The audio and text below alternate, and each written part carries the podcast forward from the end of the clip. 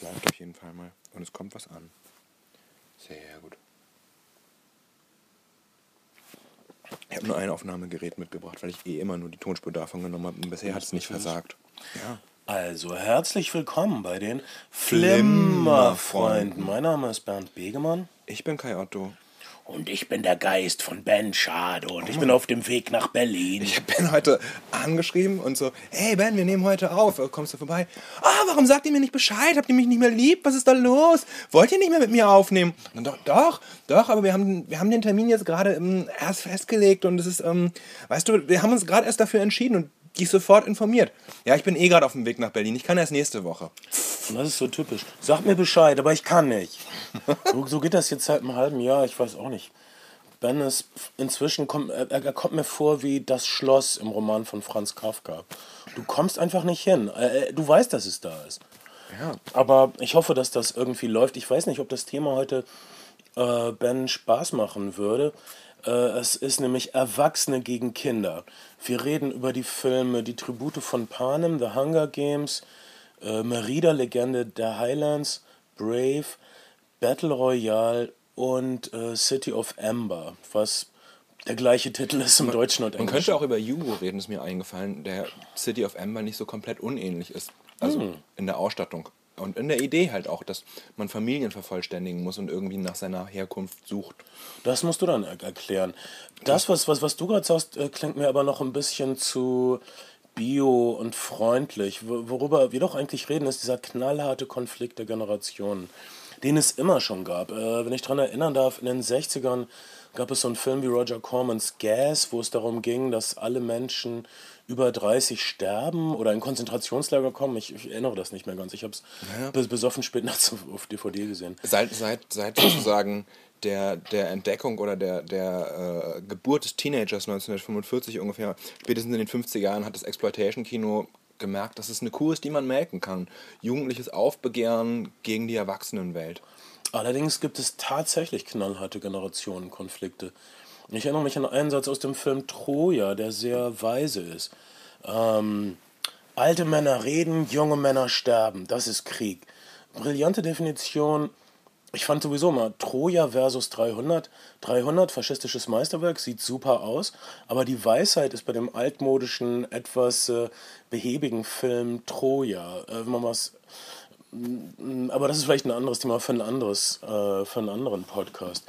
Es, ich erinnere mich an einen äh, Spruch, ich, Agitspruch aus der, auch, auch den 60ern, wo eine verzweifelte, den ich in einem Roman, glaube ich, gelesen habe, wo eine verzweifelte junge Frau, ob der Konflikte auf den Straßen zu ihrem Freund sagte, die alten Leute, sie wollen uns ficken oder töten.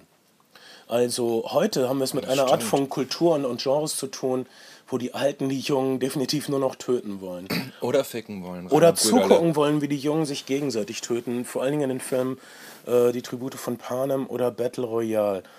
Äh, in Merida haben wir das Ganze mehr aus der Sicht, äh, das ist natürlich ein viel hoffnungsvollerer Film als Disney-Pixar-Film, aber es ist nichtsdestotrotz ein sehr verzweifelter Kampf der Jungen gegen die Ressentiments der Älteren.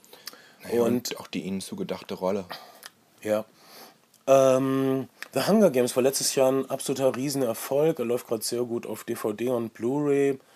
Ähm, ich habe ihn gesehen in einer wunderschönen äh, Icehands-Vorführung. Äh, da hat Icehands mal geklappt. Also ganz oft steht drauf Icehands und dann sieht es aber nicht besser aus als die normalen Vorführungen. Die Hunger Games Vorführung sah wirklich sehr schön aus. Äh, ich weiß nicht, ob die Kopie dann extra gut war oder ob man einfach Glück hatte oder ich weiß nicht, woran das liegt. Ich möchte gern wundervolle, kristallklare Vorführungen sehen.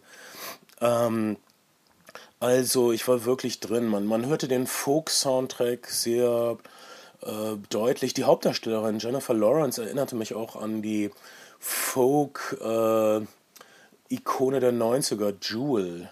Und irgendwie war, war auch so ein Soundtrack, der ein bisschen nach, nach Jewel klang. Es waren alles neuere Acts. Äh, da war diese. ähm, Da, wo er nicht folkig war, hat er dann bisweilen auch echt unangenehm dick aufgetragen in den Sterbe- und in den Arm liegenden Sterbemomenten. Aber ja, Ähm, fangen wir an mit äh, Hunger Games ruhig, wo wir schon mal dabei sind. Äh, ähm, wie hat dir dir gefallen, als du ihn gesehen hast? okay, das ist, das ist eine. Ähm, also, ich fand den in Ordnung. Ich habe mich durchweg unterhalten gefühlt, aber ich hatte eben vorher Battle Royale gesehen und darüber werden wir ja auch gleich sprechen und das ist der schnellere, bessere, geradlinigere Film.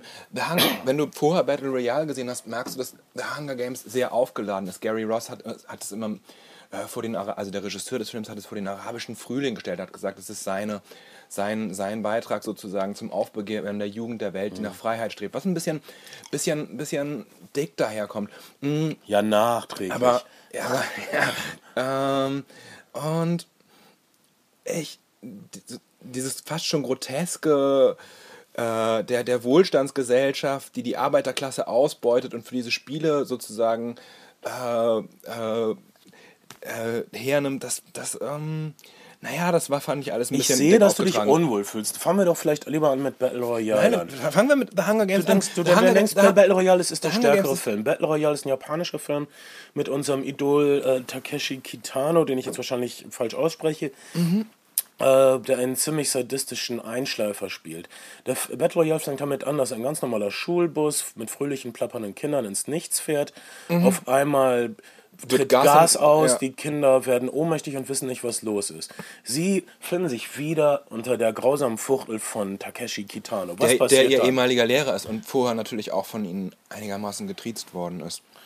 Ähm, was dann passiert, ist im Grunde genommen das gleiche, was bei The Hunger Games passiert. Es wird ein Spiel ausgerufen, drei Tage lang auf einer Insel, bis auf den letzten, also bis dann nur noch der letzte Mann oder die letzte Frau steht, ähm, müssen sich die Kids gegenseitig umbringen. Und Das tun sie. das tun sie.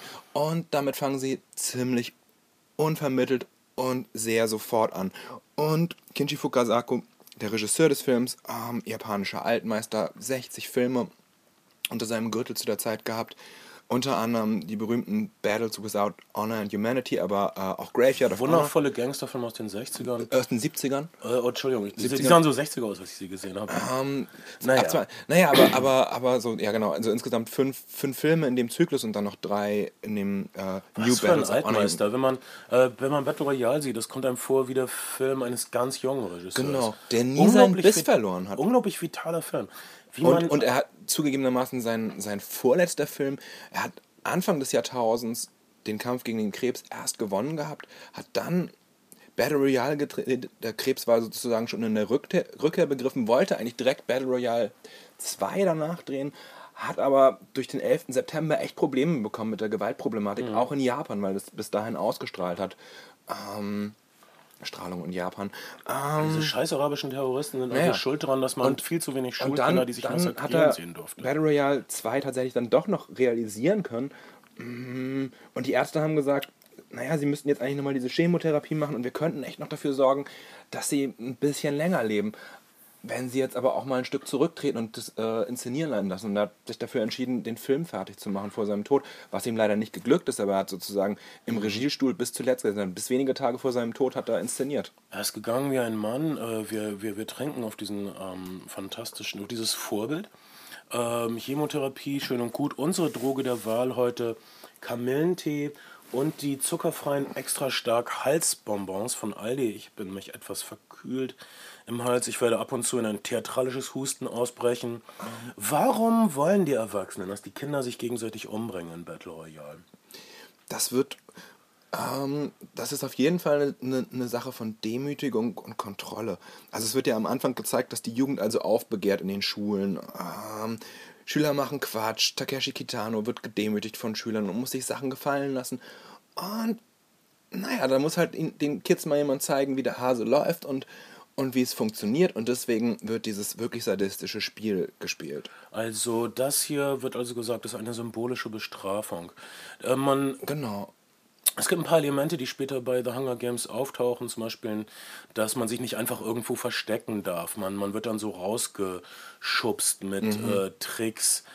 Ähm, äh, in, in die, die, die, die Kinder in Battle Royale haben elektrische Halsbänder, die explodieren, wenn sie Mist, also sich nicht im Sinne des Spielmeisters betätigen sollten. Oder versuchen sollten, die Insel eben zu verlassen. Es gibt einen Subplot, der sehr gut funktioniert. Und zwar ein paar von den Kids versuchen, diese Spielmechanik zu hacken. Und das sieht teilweise so aus, als würde ihnen das gelingen.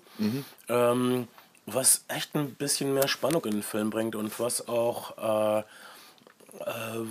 was das stumpfe Gemetzel ein bisschen einschränkt, sag ich mal. Ja, und, und es werden natürlich auch Sachen, die bei Battle Royale vorkommen, die sich in Filmen wie The Hunger Games dann doch nicht traut, ist, dass natürlich auch mit Sexualität gespielt wird. Also, mhm. also Mädchen setzen ihre Sexualität ein, um, um Jungs in die Falle zu locken und sie dann umzubringen. Das ist natürlich nicht unbedingt im Sinne von Political Correctness, aber aber es ist ungleich spannender und geradliniger und, und lebendiger als das, also was bei The Hunger Games ja. passiert. Und bei The Hunger Games wird dann doch sehr dick aufgetragen. Susan Collins, die Autorin der, der The Hunger Games Bücher, der Film hieß in Deutschland das Tribut von Panem. Die Tribute von Panem, was okay. echt nicht so ein griffiger Titel ist, sage ich mal. Nee. Ich die, die, die Kids konnten Tribute schon mal gar nicht einordnen, was das bedeutet, das Wort. Und, und dass Panem von Panem und Circenses abgeleitet ist, dem äh, lateinischen Wort Brot und Spiele, äh, das kann man, das ist einfach zu viel verlangt. Wahrscheinlich haben sie echt gedacht, auch oh, schon wieder so eine CD mit lauter Panflöten-Covern. Alter, ja. Trotzdem, irgendwie haben sie es dann doch gesehen. Äh, Bad Battle Royale ist ein sehr, äh, wirklich sehr düsterer Film. Ich finde, äh, es ist definitiv auch ein Statement über Japan. Es ist auch geprägt von der japanischen Wirtschaftskrise. Mhm. Wenn, man, wenn sich Leute erinnern mögen, in den 80ern und frühen 90ern wurden noch überall gesagt, Japan ist die Zukunft, Japan wird die Welt beherrschen. Genauso wie man heute sagt, dass China die Zukunft ist und dass China die Welt beherrschen wird. Wenn, man jetzt, ja. wenn man jetzt die Bilder sieht, wie Hunderte, Tausende von chinesischen Kindern ins Krankenhaus kommen, weil, die, weil, weil, weil, Peking seinen Smog nicht in den Griff kriegt, äh, aber den Verkehr nicht einschränken möchte, dann ähm, hat man doch so seine Zweifel. Es, es gibt äh, Japan. Japans Wirtschaftskrise kam aus internen Problemen, aus Ungereimtheiten in der Gesellschaft in, den, in der japanischen Kultur werden diese Ungereimtheiten, äh, diese unausgesprochenen Konflikte, Japan generell eine Kultur des Nicht-Aussprechens, des Gesichtgebens, des sich höflich zurückziehens, des äh, es runterschluckens. In der japanischen Kultur wird es nicht runtergeschluckt, da wird es ausgespuckt. Ja. Und zwar brutalst. Naja, und, und äh, es ist natürlich auch eine, eine Kultur gewesen, die Jugendlichen bisweilen dann vielleicht nicht die Freiheiten gegeben hat, die sie wollten. Und jugendliches Aufbegehren im japanischen Kino in den 60ern und 70ern schon ein Riesenthema. Ähm, auch oft in dieser, in, in der sozusagen in, in, erster Instanz die Jugend bekommt auf den Deckel, irgendjemand wird brutal dahingeschlachtet, vergewaltigt. In den Godzilla-Filmen gibt es immer einen jungen Beatnik, der totalen Mist redet und der alle in Gefahr bringt.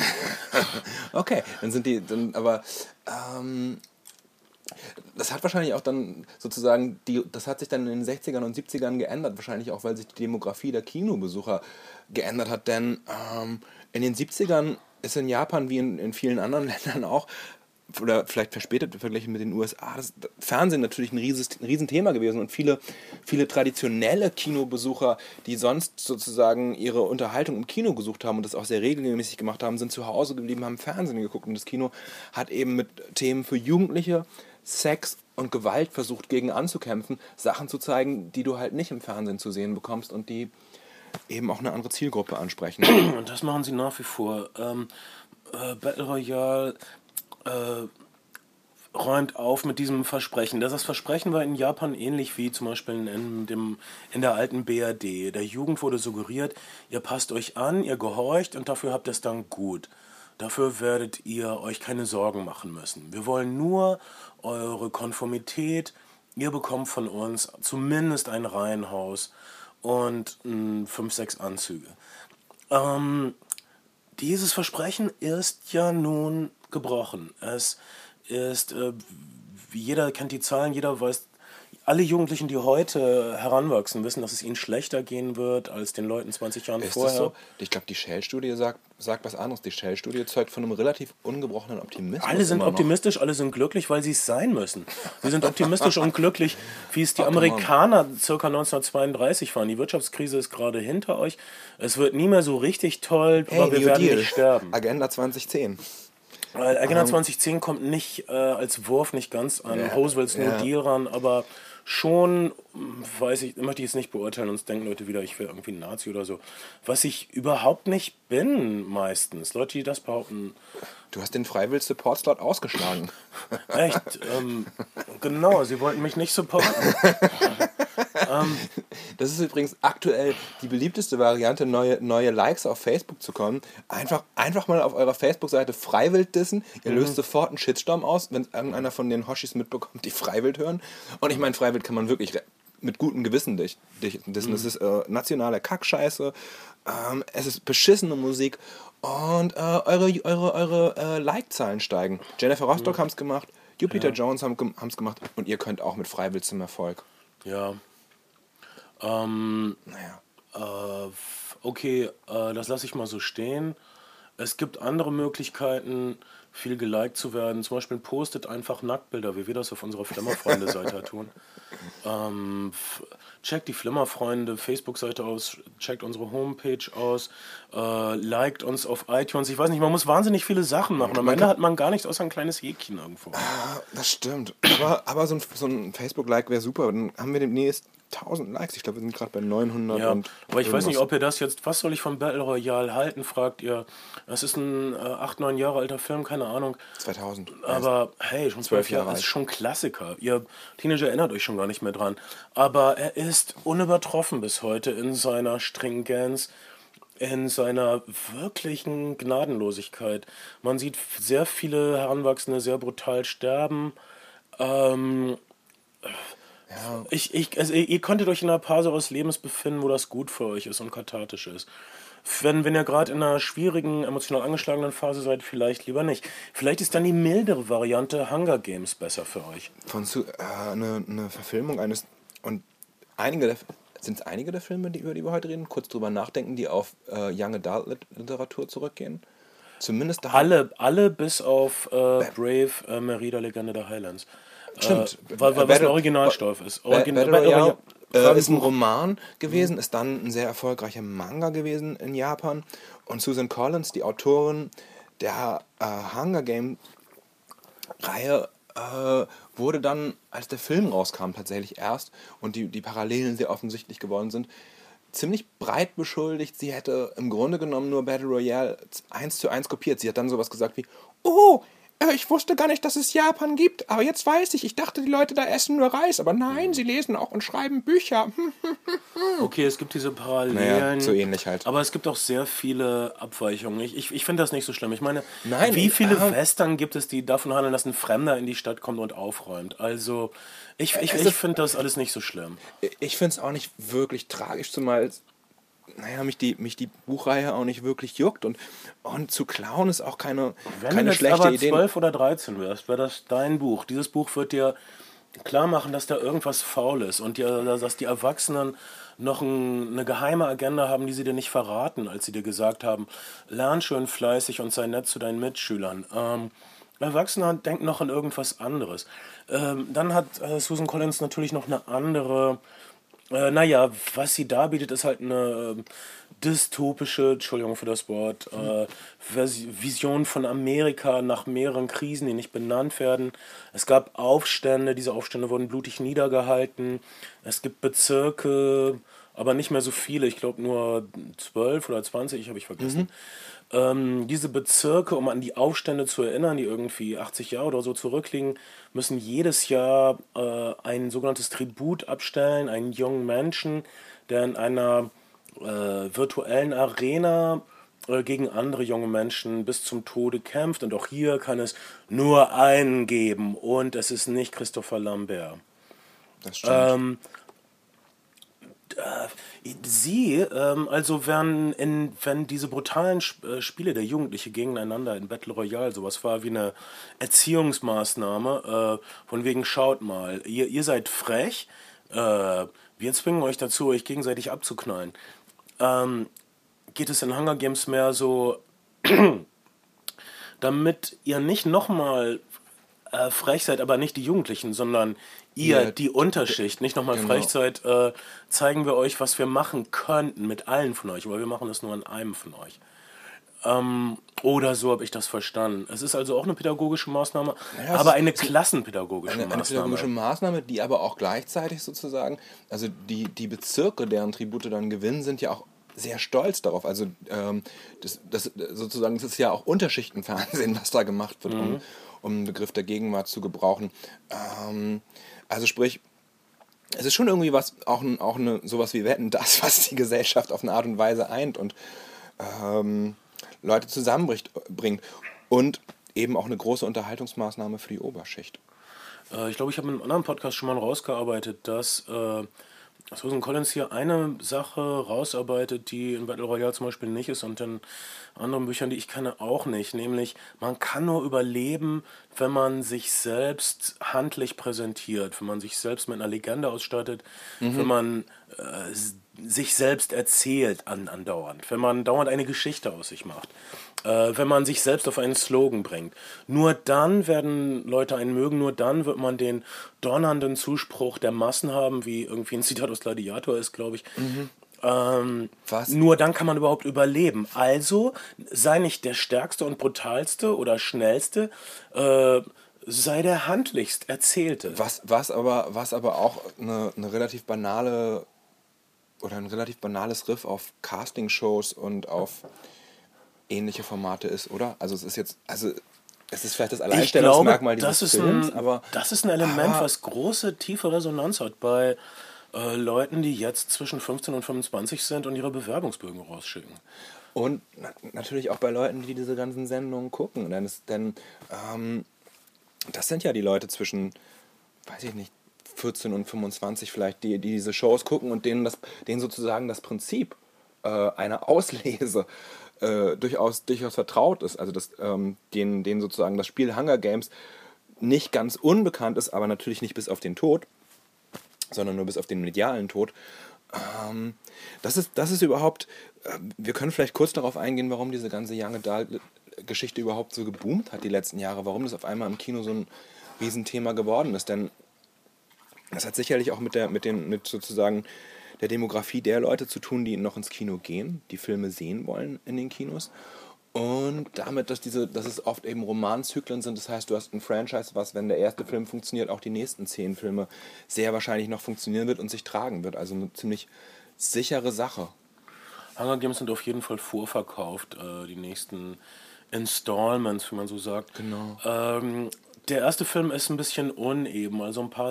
Äh, Gary Ross ist nicht der Actionregisseur. Nee, aber also, Gary Ross ist, wenn man, wenn man mal in seine Filmografie schaut, ähm, schon jemand, der dieses Jugendliche müssen sich mit der Erwachsenenwelt auseinandersetzen, schon irgendwie drin hatte. Ähm, du hast Willkommen beim Pleasantville. Willkommen in Pleasantville. Seabiscuit vielleicht nicht so sehr, aber sein, seine, seine zweite Drehbucharbeit war Big mit Tom Hanks. Oh. Also ein, ein, Jugendlicher, der auf einmal sozusagen, ein Kind, das sozusagen auf einmal gefangen ist in einem Körper eines Erwachsenen mhm. und sich mit der Erwachsenenwelt auseinandersetzen muss. Das ist schon irgendwie ein bisschen Gary Ross Thema, aber er ist kein Actionregisseur, du hast vollkommen recht. Um, ähm, also die Action ist irgendwie klumpig. Äh sagt mir nicht. Sehr viele Schnitte, sehr wenig Geografie bei der Action. Dann ist es irgendwas komisch rausgeschnitten, sodass der Schluss fast unverständlich ist. Wie aus dem Nichts kommen, kommen tauchen computergenerierte Hunde auf, mhm. die nicht wirklich da sind. Die werden irgendwie am Bildschirmrechner ent entworfen und rausgeschickt. Also offensichtlich verfügen die Leute in dieser Zukunft über Technologie, die ihnen ermöglicht, Dinge vom Bildschirm sich materialisieren zu lassen in der Wildnis ähm, meine Güte, wenn man so eine Technologie hat, dann kann man doch äh, den Hunger bekämpfen oder ja, irgendwas Smartes machen. So, sowas habe ich, also das fand ich auch schwachsinnig absurd. Und es wird irgendwie so eine Art äh, 19. Jahrhundert, fast noch vorindustrielles Slum präsentiert, in dem die Unterschicht wohnt oder, oder vielleicht auch eine Industrieruine, in der die Unterschicht wohnt. Und im und, Bergwerk stirbt. Ja. Wo es dann, auch keine Sicherung, wo, wo alle wahrscheinlich äh, Öllampen haben oder so, keine Ahnung. Ja. Und dann? Selbst, selbst unter ökonomischen Aspekten wäre das kompletter Quatsch. Ähm, dann hast du eben diese, hast du eben diese, diese Metropole, die direkt aus Metropolis oder, oder, oder Blade Runner ausgeborgt ist, in der die Leute rumlaufen wie im fünften Element und die sozusagen wie so eine Travestie oder wie so eine Parodie von, von, einer, von einer Zukunftsstadt ist und in der technisch offensichtlich alles möglich ist. Und Lenny Kravitz ist so ein bisschen was wie dein äh, Stylist. Mhm. Was, wo, wo ich irgendwie fassungslos war. Ähm, aber das, das nur am Rande. Ich fand die vor Lenny Kravitz als schwuler Friseur finde ich ganz in Ordnung. Ja. Jennifer Lawrence spielt praktisch dieselbe Rolle wie in Winterborn. Das habe ich auch Die gedacht. Unterklassenheldin, die sehenden Auges in die Hölle fährt. Äh, und auch hier ist sie wieder eine Aber dabei immer selbstbestimmt bleibt. Immer selbst. Ähm, Wintersburg, meiner Meinung nach ein kleiner Klassiker. Hunger Games auf jeden Fall ein okayer Science-Fiction-Film. Äh, du mochtest ihn nicht so, du fandest ihn ein bisschen Naja, mich hat- lappig. Ja, und, und dann, ich erinnere so eine Sterbeszene, wo die Musik so, also es kommt eine lange Kamerafahrt von oben, ähm, die, Musik, die Musik ist so drauf, draufgeklatscht und, und es ist alles ein bisschen dick, es ist alles ein bisschen zu, ähm, hey, Bedeutung, Bedeutung, Bedeutung. Und ähm, wir, sind, wir sind echt tief. Und dabei ist es irgendwie dann doch eine, also die Geschichte wird irgendwie ein bisschen unnötig aufgeblasen. Auf jeden Fall lassen die scheiß Erwachsenen das mal wieder an den Kindern aus. Und sowas ähnliches passiert auch in City of Amber, äh, einer Produktion der Walden Media, die Leute, die für die Narnia-Filme verantwortlich sind. Ähm, dieser Film Totaler war, Flop. war ein Flop. Ich habe ihn äh, auf dem DVD-Wühltisch gekauft und fand ihn fantastisch. Erstmal spielt Bill Murray einen verlogenen Bürgermeister, was der totale Gewinner ist schon mal. Ja. Wenn Bill Murray den verlogenen Bürgermeister spielt, ist das ein super Film. Und, und du hast das Gefühl, Bill Murray wird direkt aus, aus Jahre später aus, aus Rushmore gecastet. Er, er- er wirkt also komplett apathisch, desinteressiert, redet ganz, ganz langsam seine Politikerfloskeln herunter. Ähm, total super, Bill Murray in dem Film. Auch hier wieder Kids, misstraut der Erwachsenenwelt. Die Erwachsenen haben eine geheime Agenda, die euch ausschließt. Und die Ausstattung des Films, ein Traum. Wirklich wundervoll. Äh, äh, er spielt in einer unterirdischen Stadt, die absolut glaubhaft ist. Man möchte nicht dort wohnen, aber man fühlt sich sofort heimisch dort. Und die Kamera, es sind die ganze Zeit, man begeht diese Stadt die ganze Zeit in Steadicam-Fahrten. Da bleibt der Film wirklich immer in der Bewegung.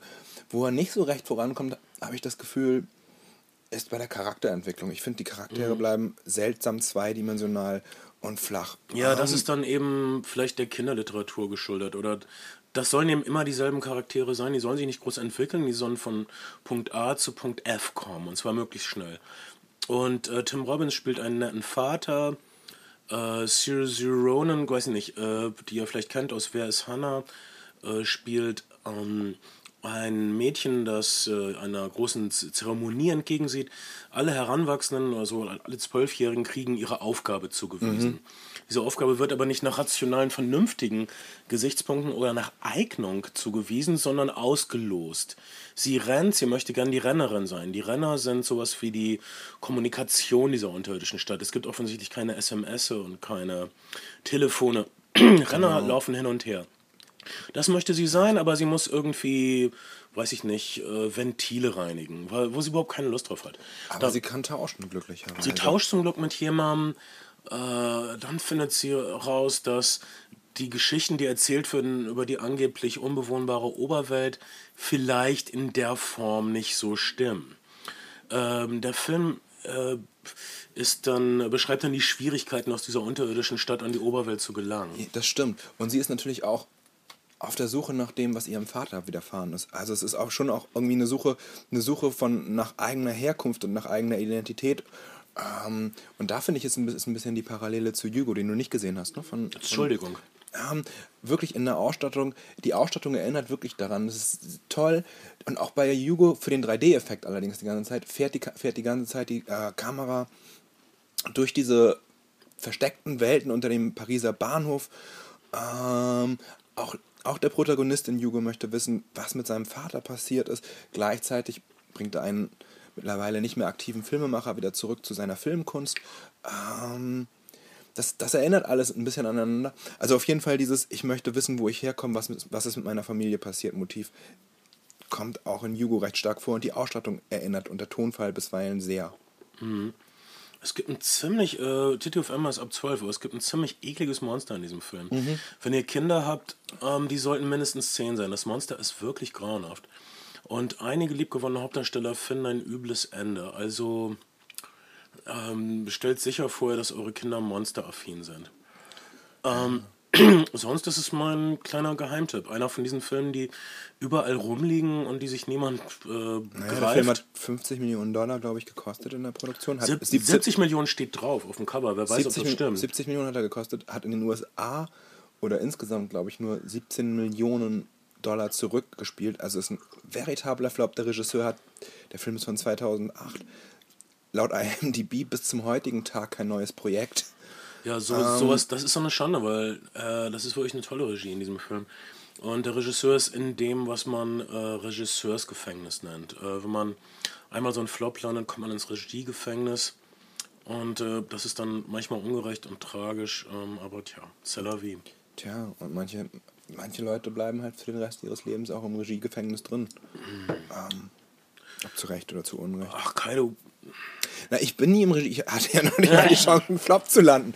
Ich hatte, hatte vielleicht ein paar nicht so gute Musikvideos gemacht, aber, aber ach, da fragt niemand mehr nach. Keine ja, das Ahnung. ist alles toll und du hast. Ach Mann, jetzt ich ganz traurig. Ähm, jedenfalls, das, bevor das zu traurig wird, sollten wir uns den letzten Pixar-Film zu Gemüte führen, der äh, Merida-Legende der Highlands im Original Brave heißt. Spielt in Schottland, äh, irgendwann zwischen dem 6. und 12. Jahrhundert wahrscheinlich, das wird nie näher erwähnt. Mhm. Ähm, es geht um die rothaarige, eigensinnige Tochter eines Hochlandlords, ich weiß nicht, der wahrscheinlich nicht Lord, sondern äh, Grafen, irgend so ein König, irgendein schottischer König, der ein bisschen ja, grobschlächtig Lord, ist. Lord, Lord klingt so nach äh, distinguierten ja, Adel und der Typ ist Englisch, der typ, das hassen die Schotten wahrscheinlich. Der Typ ist eher so hm. Heger der Wikinger. Er ist Heger der Wikinger, aber er hat eine sehr ähm, vornehme Frau, mit, die ähm, politisch sehr begabt ist und die möchte, dass ihre Tochter genauso politisch begabt wird und dass sie mit genau so einer Finesse und äh, weiblicher List die Hochland-Clans vereint hält. Diese Hochland-Clans, alles ziemlich lustige Raufbolden, die immer dabei sind, sich gern auf die Schnauze zu hauen. Sie ist vielleicht ein bisschen zu streng mit ihrer Tochter. Ihre Tochter reitet gern und schießt gern mhm. Bogen. Äh, sie, ihre Tochter liebt es nicht, höfische Etikette zu lernen. Es ist die klassische Ich will frei sein Geschichte, die wir in Mädchenbüchern von der Trotzkopf aufwärts äh, äh, durchexerziert haben. Ähm, ja, und ähm, sie soll dann, sie soll dann, weil das, weil das sozusagen die Etikette und, und äh, das Staatsressentiment verlangt, einen der Prinzen heiraten, von diesen Clans, die offensichtlich schwer Inzest geschädigt sind, denn es sind wirklich nur Nulpen dabei. Es sind Nulpen und hässliche Deppen. Nulpen und hässliche Deppen.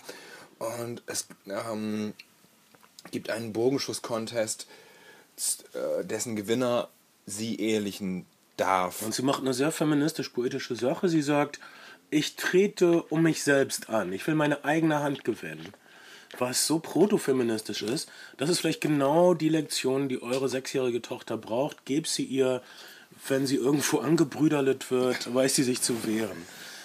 Ähm, oh mal noch ein kurzes Wort zu der Sexismusdebatte. Ein Brüderle, der ist doch ein intelligenter Mann. Er, er, führt die FDP.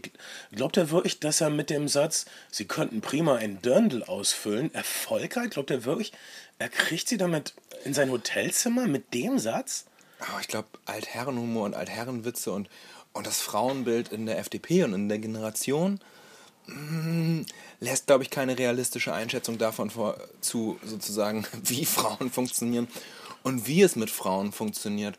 Ähm, Auf der anderen Seite, jetzt wo ich das sage, ähm, hat Brüderle sich in der von der Journalistin überlieferten Anmache auch sehr verletzlich gezeigt. Er hat gesagt, nachdem sie, nachdem sie ihm verwiesen hat mit den Worten, ich bin Journalistin, Sie sind Politiker, wir wollen es doch schön professionell halten, hat er völlig verletzlich und emo geantwortet, aber die Politiker verfallen doch alle den Journalistinnen.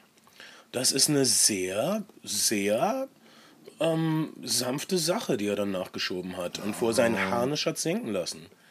Nein, mm. trotzdem, ich sag mal, ein Haufen besoffener Politiker nachts an einer Hotelbar, Aber da muss man eine gewisse Grundrobustheit mitbringen. Das naja, weiß die Frage, jeder. Die Frage ist überhaupt, warum, warum Politiker und Journalisten gemeinsam an einer Hotelbar Das machen die immer. Die Politiker naja, aber, aber wollen äh, Zugang zu den Medien und die Journalisten wollen Zugang zu den Infos. Das, aber es ist natürlich nicht das, was du dir wünschst, dass die politische Klasse mit der, mit der Journalistenklasse. Doch, das wünsche ich mir, dass das muss sein. Da muss ein reger Austausch sein. Und da, da muss ein Kontakt sein. Und das ist eine demokratische Sache, würde ich sogar behaupten. Mhm. Es, es ist ein ungeschriebenes Gesetz, In den USA wäre das, wär das überhaupt nicht möglich. Wenn du dir in den USA ähm, steigen, steigen Journalisten nicht mal in denselben Hotels ab. Es gibt praktisch keine privaten Begegnungen zwischen Politikern und Journalisten. Das ist die absolute Ausnahme. Und ich weiß, ich weiß nicht genau, was besser ist. Beides hat sicherlich sein Für und sein Wider. Aber in Deutschland äh, grenzt es doch bisweilen schon an Kumpeljournalismus. Ähm, ja, aber wenn das doch dazu dient, dass äh, unsere Wirtschaft. Ah, mir egal. Also, das kann ja sein und ich glaube auch nicht, dass es in den USA besser läuft. Keinesfalls. Ähm, in den USA machen sich sicherlich Sender wie Fox News oder auch CSNBC auch zu Handlangern von Parteien und von politischen Interessen und Lobbys. Ähm, aber trotzdem, trotzdem würde man sich doch eine gewisse Distanz zwischen Journalisten und Politikern auf eine Art und Weise, auf eine Art und Weise wünschen. Ja, hab, ach, Amen, Amen, Amen, du Träumer. ich habe hab mal, ich hab mal ein Seminar an der Uni belegt bei einem äh, Spiegelredakteur, bei einem ehemaligen Deutschlandchef des Spiegels, der Student gewesen ist, wie oft der Anrufe, private Anrufe von in dem Fall tatsächlich Joschka Fischer bekommen hat, ähm, der was zu aktuellen Geschichten im Spiegel gesagt hat und nochmal nachdiskutieren wollte. Also einfach so en passant bestimmt nicht irgendwas verbieten wollte. Soweit würde ich überhaupt nicht gehen. Ist aber schon frappierend gewesen. Also ich meine, äh, das ist bestimmt zwei Das- oder dreimal in dem Seminar vorgekommen. wirklich- Das finde ich völlig richtig, dass Joschka Fischker angerufen hat.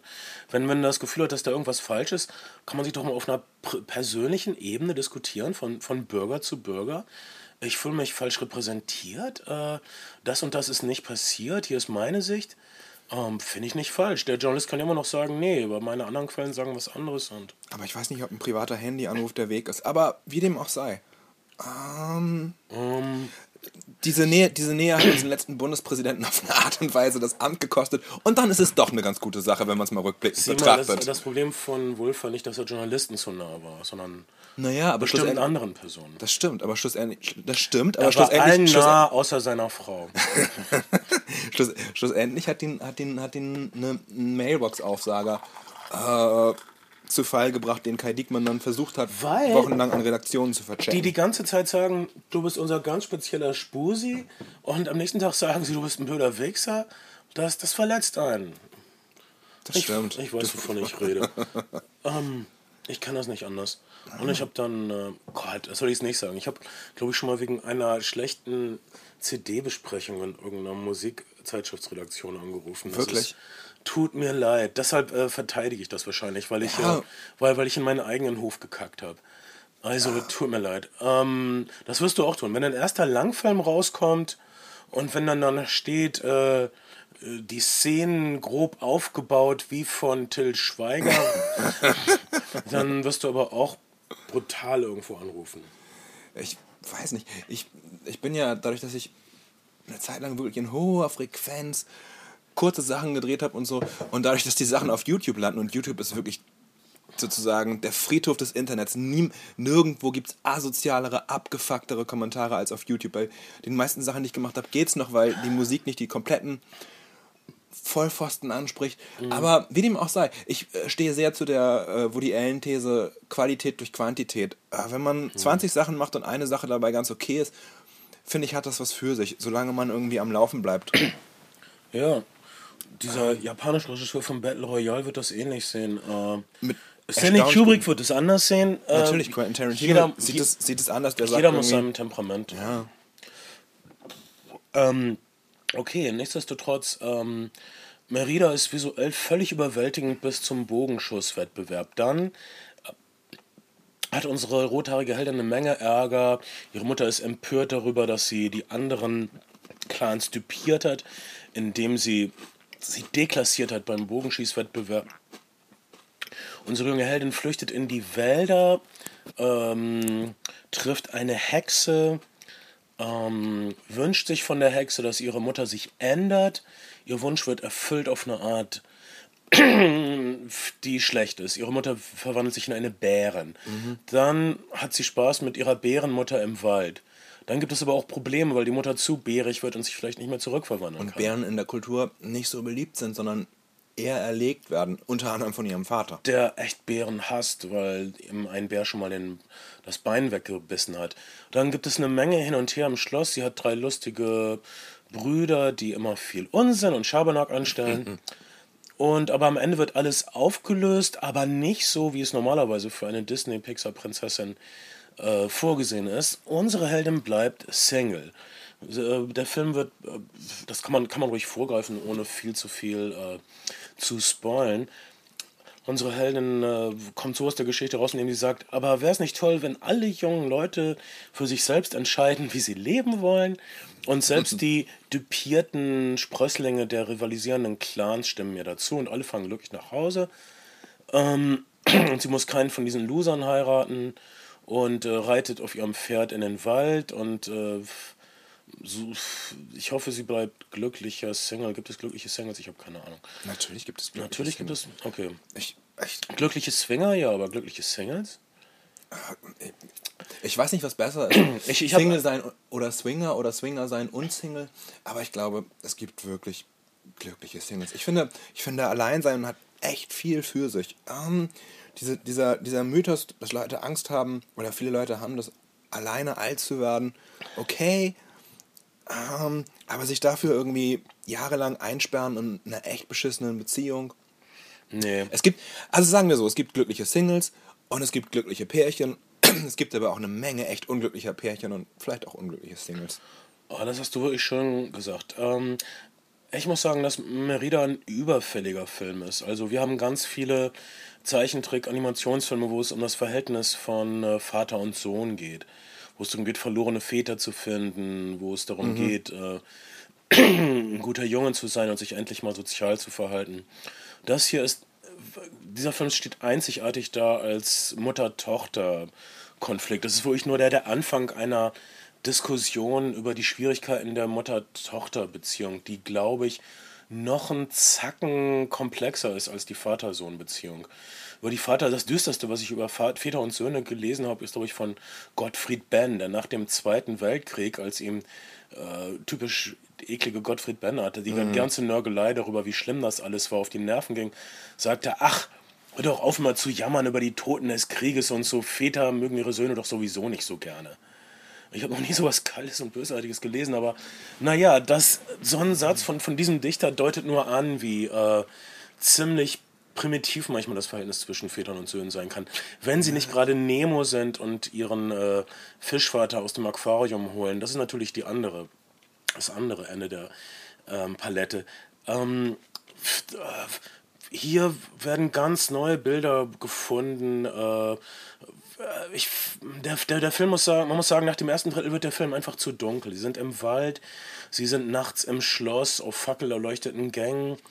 Äh, wenn man ihn in 3D sieht, äh, äh, der Film ist zu dunkel. Irgendwie mal mit Pixar hätte das auffallen müssen. Also nach der wundervollen hellen Brillanz des ersten Drittels äh, ermüdet man einfach zuzuschauen ein Das ist vielleicht auch bisschen. eine Frage, des, des, wo und wie man die Projektion sieht. Aber ich kann, kann dazu nichts sagen, weil ich die, weil ich die DVD-Fassung über Beamer gesehen habe und es mir dann nicht so aufgefallen ist. Aber was, was mir aufgefallen ist, und ich habe ihn nicht in 3D gesehen, ist natürlich, dass Pixar, dafür sind Zeichentrickfilme echt besser äh, in 3D, wirklich viel, viel auf 3D-Effekte aus, ausgelegt hat und dass die natürlich oft viel besser funktionieren als in, in, Re, in Anführungszeichen Realfilmen. Ja, ein 2D-Film.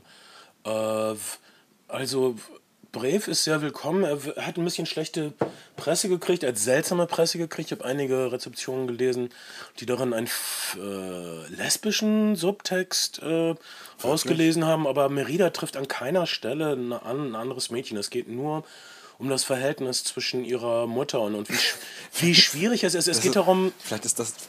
Okay, vielleicht ist das. die, die, dieser Weg zeigt uns, äh, der Film zeigt uns vielleicht einen Weg, äh, Teenagern einen Weg, wie man sich befreien kann, ohne mit den Eltern zu brechen, was äh, ein sehr willkommener Beitrag ist einfach. Aber einen lesbischen Subtext finde ich hart. Das hört sich an wie so ein Geschlechterbild, nachdem Frauen, die sich nicht an irgendeinen den nächstbesten Typen binden wollen, automatisch Lesben sein müssen. Das ist so, das ist so ist ein wie, wie, wie, ein Typ, den ich kenne, der immer, der immer zu den Frauen gesagt hat, die nicht mit ihm schlafen wollen, sie seien Brüder.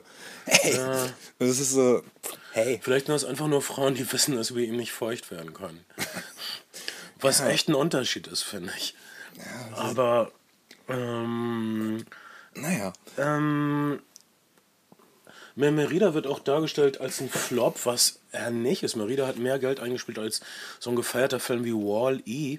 Wall-E, muss ich jetzt sagen, habe ich jetzt mehrmals mit Kindern zusammen gesehen. Äh, aus irgendeinem Ich Zufall. Und nicht. Kinder mögen Wall-E nicht. Die, also die, die, die finden ihn zu steril. Wall-E ist ein Beispiel für einen Film, den Kritiker geliebt haben, den Erwachsene geliebt haben, aber der als Kinderfilm ein Das ist- bisschen versagt. Das ist ja immer das, das Ding, was, aber, aber Pixar ist ja auch tatsächlich jemand, der ein Studio auf jeden Fall, das, das immer auf das breitestmögliche Publikum schielt. Also das Filme schafft, in die sozusagen Kinder mit ihren Eltern gehen können und auch die Eltern werden gut unterhalten. Ich weiß auch nicht, warum Merida als Flop behandelt wird. Ah, man muss sagen, bei Pixar-Filmen sagt man so 20 bis 30 Prozent kommen noch den, durch den Film selbst rein. Der Rest ist im Grunde genommen Merchandise, Videospiele, äh, Straight-to-Video-Sequels, Spin-off-Geschichten, also alles, was um den eigentlichen Film herum passiert. Der Film ist eigentlich sozusagen nur noch, nur noch eine Grundlage, um darauf eine ganze Spielzeug- und, und, und äh, Spieleindustrie aufzubauen. Ich weiß nicht, wie gut die Merida äh, Videospiele laufen, also Gab es Merida Happy Meal-Figuren? Keine Ahnung. wahrscheinlich. Ähm, ich habe die Wächter des Lichts ähm, Happy Meal Figuren und meine Tochter liebt die so sehr und sie dreht jeden Abend vom Einschlafen dreht sie den Sandmann aus, aus Wächter des Lichts. Und äh, wundervoller Film für Kinder. Äh, letztes Jahr war das der Lieblingsfilm meiner Tochter, deshalb äh, Funktioniert denn das? das wollen, wollen Kinder zu McDonalds wegen der Happy Meal-Figuren? das funktioniert leider. Ah, Okay, das ist ja so ein Vorwurf, der, der, der, der, der gemacht wurde, dass äh, McDonalds äh, Kinder zu Fettleibigkeit film- äh, Das, das ist bestimmt nicht falsch. Okay. Ähm, aber Gott, besser sie machen das als jemand anders.